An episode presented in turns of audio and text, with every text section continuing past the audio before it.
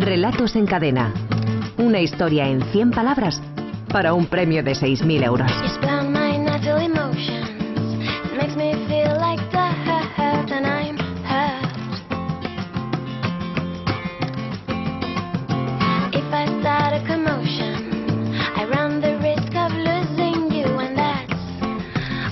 Faltan 18 minutos para que sean las 6 de la tarde, las 5 en Canarias. Momento para saludar al director de la Escuela de Escritores, Javier Sagarna. Buenas tardes, amigo. Hola, buenas tardes. ¿Qué tal? Bienvenido. Bueno, la frase que les dejamos de deberes eh, a los oyentes la semana anterior tampoco era sencilla, eh, tampoco era de las que pueden considerarse camino trillado así a priori. Sí, papá, pero ¿y esa?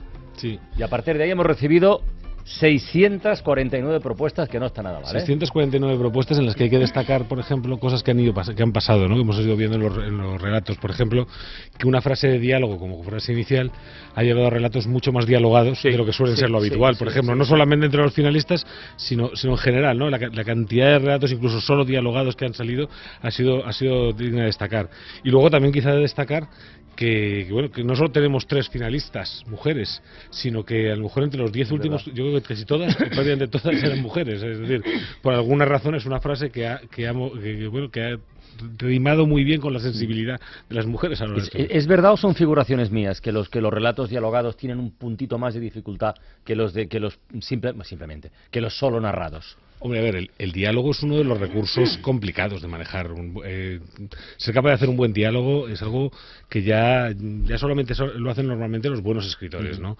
Eh, incluso hay buenos escritores que siempre dijeron que el diálogo El diálogo puede débil, ¿no? chirriar muy pronto, ¿verdad? Si Efectivamente, es que un diálogo tiene tantos lugares donde, donde equivocarse, donde, donde hacerlo falso, donde que, suene, que nos suene totalmente artificial, que nos suene inverosímil. Tiene tantos lugares donde equivocarse que realmente hacerlo muy bien es algo, es algo que, que, bueno, pues que requiere una pericia técnica que desde luego tienen nuestros finalistas, como vamos a escuchar. Bueno, vamos a seguir comentando estos aspectos, digamos, técnicos, ¿no? Más, formales del, de lo que es el microrelato. Y vamos a invitar para que participe hoy como jurado especial a Mariano Vega, de Editorial Talentura. Mariano, buenas tardes. Buenas tardes.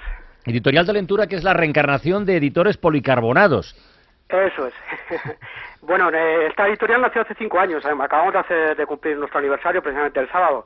Y al principio nos llamamos así, que nos han hecho muchas preguntas de dónde venía el nombre de Editores Policarbonados y nunca nunca doy la respuesta porque es demasiado poco seria, porque porque era una broma entre amigos. Y como hará unos dos años y medio, eh, cerramos una librería que teníamos y que era un proyecto común con la editorial. Y bueno, pues para relanzar la editorial, porque esa fue la razón, dedicarnos 100%, eh, le cambiamos el nombre ya a Talentura, que es como nos llamamos ahora. ¿Y Talentura de dónde viene? Cuéntalo. Bueno, mm, talentura no deja de ser un juego de palabras entre talento y literatura, pero no queremos que suene pre- pretencioso porque esa no es la idea. No, no, es, de- no es decir que nuestra editorial está eh, eh, publicando lo mejor en literatura, sino que la esencia de nuestra editorial lo que buscamos es gente realmente que tenga talento Sí. Y, y nos in- vamos más allá de, de los géneros literarios, aunque estamos especializados clarísimamente en relato y en novela corta, pero si nos llega un proyecto que literariamente es interesante, que se sabe de género, mm, lo publicamos. Y, y vamos más allá del nombre de los autores, de las edades, Claro. nos da un poco lo mismo. Eso es muy interesante porque en, en el ADN de Talentura está eh, sacar a la luz autores y obras que lo tienen complicado, no por falta de calidad, sino por, por las circunstancias del, del mercado editorial, ¿no, Mariano? Sí, sí, sí, hombre, el mercado editorial siempre ha sido complicado y, y ahora y ahora creo que, que a la crisis a la crisis coyuntur- un- coyuntural la que estamos viviendo todos se une una crisis que bueno esto sería muy largo de debatir pero una crisis que es propia de- del sector editorial y que, y que a veces se solapa con la, con la crisis puramente económica, ¿no? Entonces, si antes era difícil eh, publicar, quizás ahora sí que es verdad que han nacido muchas editoriales pequeñas, Sí. Pero sí, sí, es, eh, evidentemente hay autores a los que les cuesta muchísimo acceder al mercado editorial. Sí, la verdad es que la verdad es que eso Mariano tiene toda la razón del mundo, ¿no? Eh, es muy difícil dar el salto, es muy difícil salir. Puedes- eh, yo conozco cantidad de textos excelentes que están que están en los cajones y que hacen falta editores, pues precisamente un poco como Talentura, editores que a lo mejor son pequeñas, que a lo mejor no suenan tanto, pero que son las que nos dan esa oportunidad. Pero fíjate, y eso enlaza con lo que acabas de decir, Javier, en, en la web de Talentura eh, ahora mismo se indica que por el momento no pueden recibir más manuscritos. ¿Cu- ¿Cuántos tenéis, Mariano? Pues ahora mismo no, no, te sabría decir, pero menos, menos de 50 no tenemos y eso que hemos estado leyendo mucho últimamente. Porque, bueno, eh, eh, ante la falta de, de- de- de respuesta, la gente lo que hace es man- mandar más manuscritos, sobre todo porque ahora es más sencillo. Antes, antes se mandaban por carta, se aconsejaba que se mandara editorial por editorial, que no se mandara Sí, siempre sí, sí. eh, masivamente a las mil. Ahora ya por mail, me- pues eh, para bien o para mal, es muy fácil mandar manuscritos, ¿no?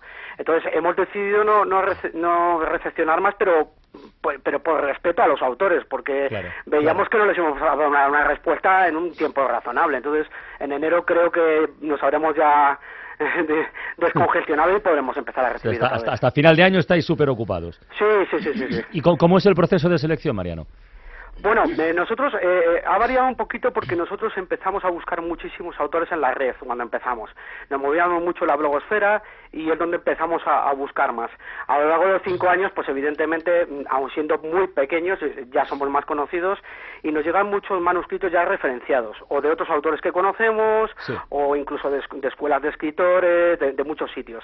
Lo que hacemos es, somos tres socios y, y tomamos la decisión entre los tres. Como es una editorial pequeña y familiar en el buen sentido de la palabra, que eso no quiere decir que no seamos lo más profesionales posibles, pues intentamos no perder la esencia que teníamos al principio e intentamos que estar a gusto con cada, con cada proyecto. Oye, ¿qué es lo último que habéis publicado, Mariano? Pues mira, te voy a decir dos libros porque los dos están muy relacionados con vuestro con vuestro programa. Anda. Uno, el último que hemos publicado es un libro de microrelatos de Mar Horno que se llama Precipi- Precipicios Sí. Habitados y tiene relación con vosotros porque Ha sido finalista, poco- ha sido Sí, finalista, fue finalista anual. Me parece que iba tercero dos este el año pasado, si Sí, no sí, recuerdo. sí, sí, sí. Y aparte ha ganado relatos de viajes este verano también. Sí, sí. O sea que, que la verdad es que tiene Mar mucha relación con verdad. vosotros. Es el caso típico de una escritora de un excelente nivel y que no había encontrado no había encontrado editorial y que a nosotros nos, nos, nos produce mucho orgullo haberla haberla en, en cierto sentido descubierto bueno en este caso somos coautores con vosotros porque Sí. es verdad que, Joder, qué que vuel- vuelto altavoz ha sido grande no y la otra novedad que no es novedad es una segunda edición es de Manu Espada que sí que, que Manu sí que ha sido ganador Sí, del el viejo conocido de esta Manu casa. fue ganador de la segunda edición. Es el guionista de Ana Rosa, ¿no? Exactamente, Eso es. Eso es. Y le hemos publicado la segunda edición de Fuera de Temario, que era un proyecto que teníamos muchas ganas. Y lo especial que tiene es que, aparte que es una edición eh, aumentada con dos relatos más, hemos contado con la colaboración de 13 escritores, los 13, los 13 relatos están comentados. Y mira, aprovecho para dar las gracias a Javier Sagarna, porque Sí. no, no se lo había podido agradecer personalmente, que él es uno de los que, de los que comenta uno de los regalos de Manu- uno de los relatos de Manu. Sí, efectivamente. Me bueno, pidieron, me pidieron la- lo de hacer un pequeño comentario a nivel a título de prólogo y tal del relato de, de Manu y lo hice encantado porque además es un excelente relato. Pues estamos muy contentos de esto, Mariano, de verdad, de, de- de- de- de- de participar en toda esta historia, en esta especie de, eh, no me gusta la palabra boom, pero sí como de, de- de resurrección o de marea del, del relato corto, del relato breve, que está adquiriendo tanta, en fin, tanta, tanta potencia. Déjame que te pregunte una cosa, que luego viene Santiago Niño con los números de la economía. ¿Y esto da para vivir, Mariano? Eh, da para, da para como mucho, como mucho para vivir, pero si ponemos antes mal vivir, mal vivir, es complicado, es, es difícil. Eh, nosotros eh, mm, vivimos de ello, pero con muchísimas dificultades, o sea, renunciando a muchas cosas, pero bueno, como yo creo que no es un, no solo una, un mal de- del sector editorial, sino de, Ya. de- de muchos sectores ahora mismo, ¿no? Ya. Intentar llevar un proyecto a cabo adelante es complicado, pero mm, nosotros hemos renunciado, como siempre digo, a, a tirar el boli a las 6 de la tarde en una empresa privada y hemos montado algo por nuestra cuenta y estamos muy contentos. La verdad está siendo muy duro, pero, pero estamos muy orgullosos. O sea Muy que- bien. Pues Mariano Vega se queda con nosotros para actuar como, como jurado invitado, como jurado especial en nuestra final semanal del concurso Relatos en Cadena, para el que tenemos ya tres finalistas, finalistas con A, como repetía, subrayaba antes Javier. Saludamos en primer lugar a Montserrat Romero, que tiene 41 años, que es de Sevilla, que está en el paro, pero que está ahora mismo en lo de publicar una novela que llevará por título, que lleva por título Diván de terciopelo rojo. Montserrat, buenas tardes. Hola, buenas tardes. ¿Qué tal? ¿Cómo va el proceso de publicación de la novela? ¿Alguna, alguna noticia tenemos? ¿Alguna, alguna novedad? Pues ahora mismo es que estoy en el proceso de terminar de corregir, que es bastante laborioso. Y entonces en un par de semanas o así empiezo a buscar editorial. ¿De qué va Diván de Terciopelo Rojo? ¿Es la psiquiatra de los soprano o de qué va exactamente? No, no.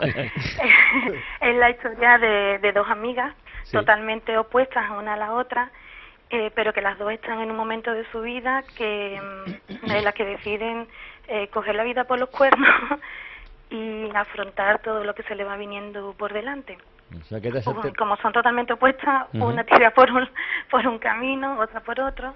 Pero bueno, la, la, la novela tiene mucho de realista, mucho de amistad, eh, sensualidad también, hay un poquito de todo. te has atrevido con una novela. Muy bien, muy bien. Sí, sí, sí, sí. Bueno, pues que tengas mucha suerte en esta final semanal, ¿de acuerdo? Vale, muchas gracias. Venga, saludamos también a Paloma Hidalgo, que tiene 49 años, es de Madrid, pero vive en Alcalá de Henares desde hace bastante tiempo, desde hace 10 años ya. Estudió la licenciatura de Químicas, aunque ahora mismo trabaja como ama de casa. Eh, Paloma, buenas tardes. Hola, buenas tardes. ¿Cómo va eso? Muy veterana, Paloma es que es veterana, yo ya la saludo con más familiaridad, porque es verdad que ha quedado finalista, yo creo que en varias ediciones, ¿no? De, Sí, así es, sí, yo, sí. ya, yo ya perdí la cuenta. Bueno, ¿y qué tal? ¿Cómo estás? ¿Sigues escribiendo? ¿Lo sigues Ahí intentando? sigo, claro, por supuesto, esto es un vicio. Esto, es Esto como es lo de las tipas, sano, empiezas y no sano, paras. sano vicio. ¿Y qué estás leyendo ahora, Paloma, por cierto? Pues ¿Qué mira, estoy leyendo eh, Vidas al límite de Juan Millás, José sí. Millás, sí. Y luego también tengo por ahí empezado Soplando vidrio de Fernando Valls, que es so- sobre microrelatos también, así que Sí, ahí me tengo entretengo. Los, los grandes también de, de esto del microrelato y de la crítica literaria en torno al microrelato. Que- Muy bien, Paloma, pues, pues que tengas suerte, como siempre, amiga. Muchas gracias. Venga, y la tercera finalista se llama María, María Pámpanas, tiene 30 años, es de Madrid también, trabaja como educadora social. María, buenas tardes. Hola, buenas tardes. ¿Qué tal? ¿Cómo va eso? ¿Nerviosa, ilusionada? ¿Cómo estamos ahora mismo? A ver, Pues la verdad es que las dos cosas, las dos cosas. Sí, O- sí. Oye, ¿y lo de escribir desde cuándo, María? Pues la verdad es que mm, desde pequeñita, sí, desde que tengo recuerdo, eh, fundamentalmente poesía o casi en exclusiva, podría decir.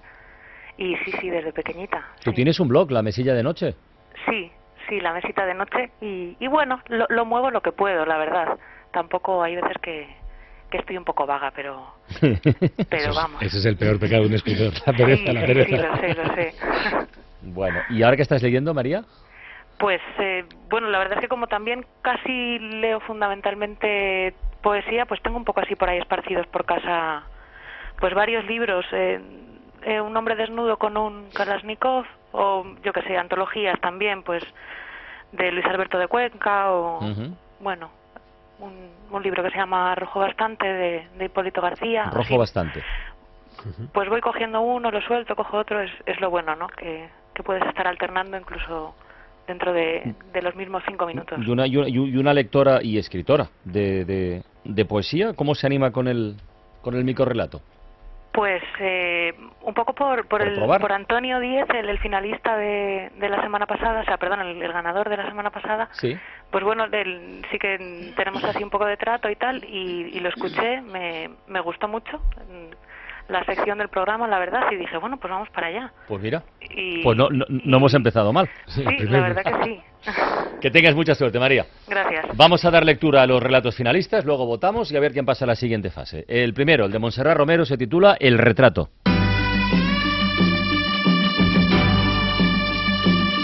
Sí, papá, pero ¿y esa? insistía ansioso. Espera, espera, ahora llegamos a ella.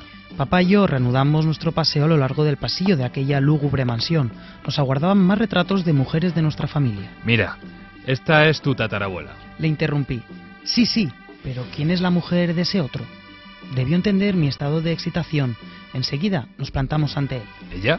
Sí, el corazón golpeaba sin compasión bajo mis costillas. Mi abuela no llegué a conocerla. Frunció el ceño. ¿Por qué te interesa tanto? Es la señora que aparece todas las noches en mi habitación. Es el final de sorpresa, sorpresa. Efectivamente, es el final. Ostras. Es el final de sorpresa, sorpresa, pero sin embargo está perfectamente montado, ¿no? Porque estamos viendo la angustia, hay una serie de retratos. Es decir, está todo montado para que aparezca un fantasma. Es una de las cosas que, que a, veces hacemos, eh, eh, a veces hacemos muy mal cuando nos metemos, ¿no? Queremos que rompa un elemento fantástico en una historia que por lo demás hasta ahí era realista y, y muchas veces mm, nos lo cargamos, ¿no? Porque realmente es complicado, ¿no?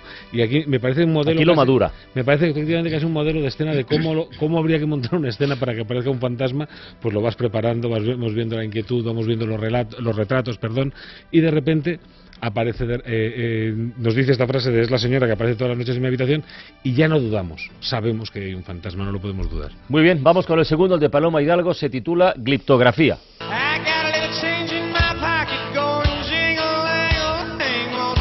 Sí, papá, pero ¿y esa?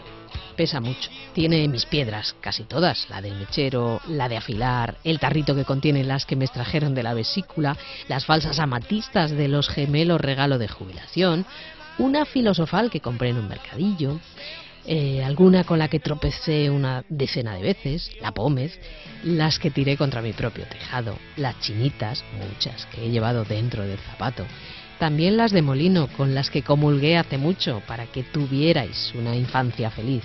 Que se encarguen de la caja los que compren la casa. Esto sí que es toda la historia de una vida a través de las piedras, ¿no? Es decir, eh, ¿cuántas piedras tenemos en nuestra vida y no lo sabíamos? ¿Cuánta, eh, qué, qué cantidad de cosas se pueden contar a través de una pequeña piedra de aquí, otra pequeña piedra de allá?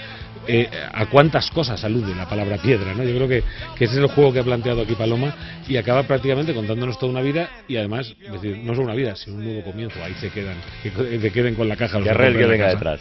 Muy bien, vamos con el tercer relato finalista, el de María Pámpanas, se titula Candela. Sí, papá, pero ¿y esa? Cada muñeca era exacta a la anterior, en el largo del pelo, en la ropa, en la mueca del rostro.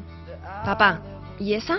Preguntó de nuevo Candela, con los ojos vivos, curiosos. Esa está rota, cariño, no es tan bonita como las demás. Candela examinó la muñeca descartada por su padre. Era más pequeña que las otras, estaba descalza y la camiseta que cubría su cuerpo nada tenía que ver con los vestidos de sus inertes compañeras. Su padre cogió las tres muñecas restantes. Papá, ¿yo? ¿Estoy rota? Preguntó Candela mientras su padre cerraba la tapa del contenedor. Mal, ¿eh? Es, está, vamos, es un relato durísimo, un relato de puro y feroz realismo, digamos, y con, la- con el juego del espejo entre la muñeca y Candela, la verdad es que nos deja con el corazón encogido. Feroz es la palabra. Vamos a votar. María, ¿con cuál de los otros te quedas tú? A ver. Pues a ver, eh, complicado. eh, yo creo que me voy a quedar con, con el de Paloma, con el de las piedras. Venga, Paloma un voto. Paloma, ¿por quién votas tú? Pues yo con el de Candela. Con el de Candela. María también tiene un voto. ¿Y Montserrat por quién vota? Yo por Paloma. Muy bien. por Pal- Paloma. Paloma tiene dos. Eh, Mariano, ¿cuál te ha gustado más de los tres?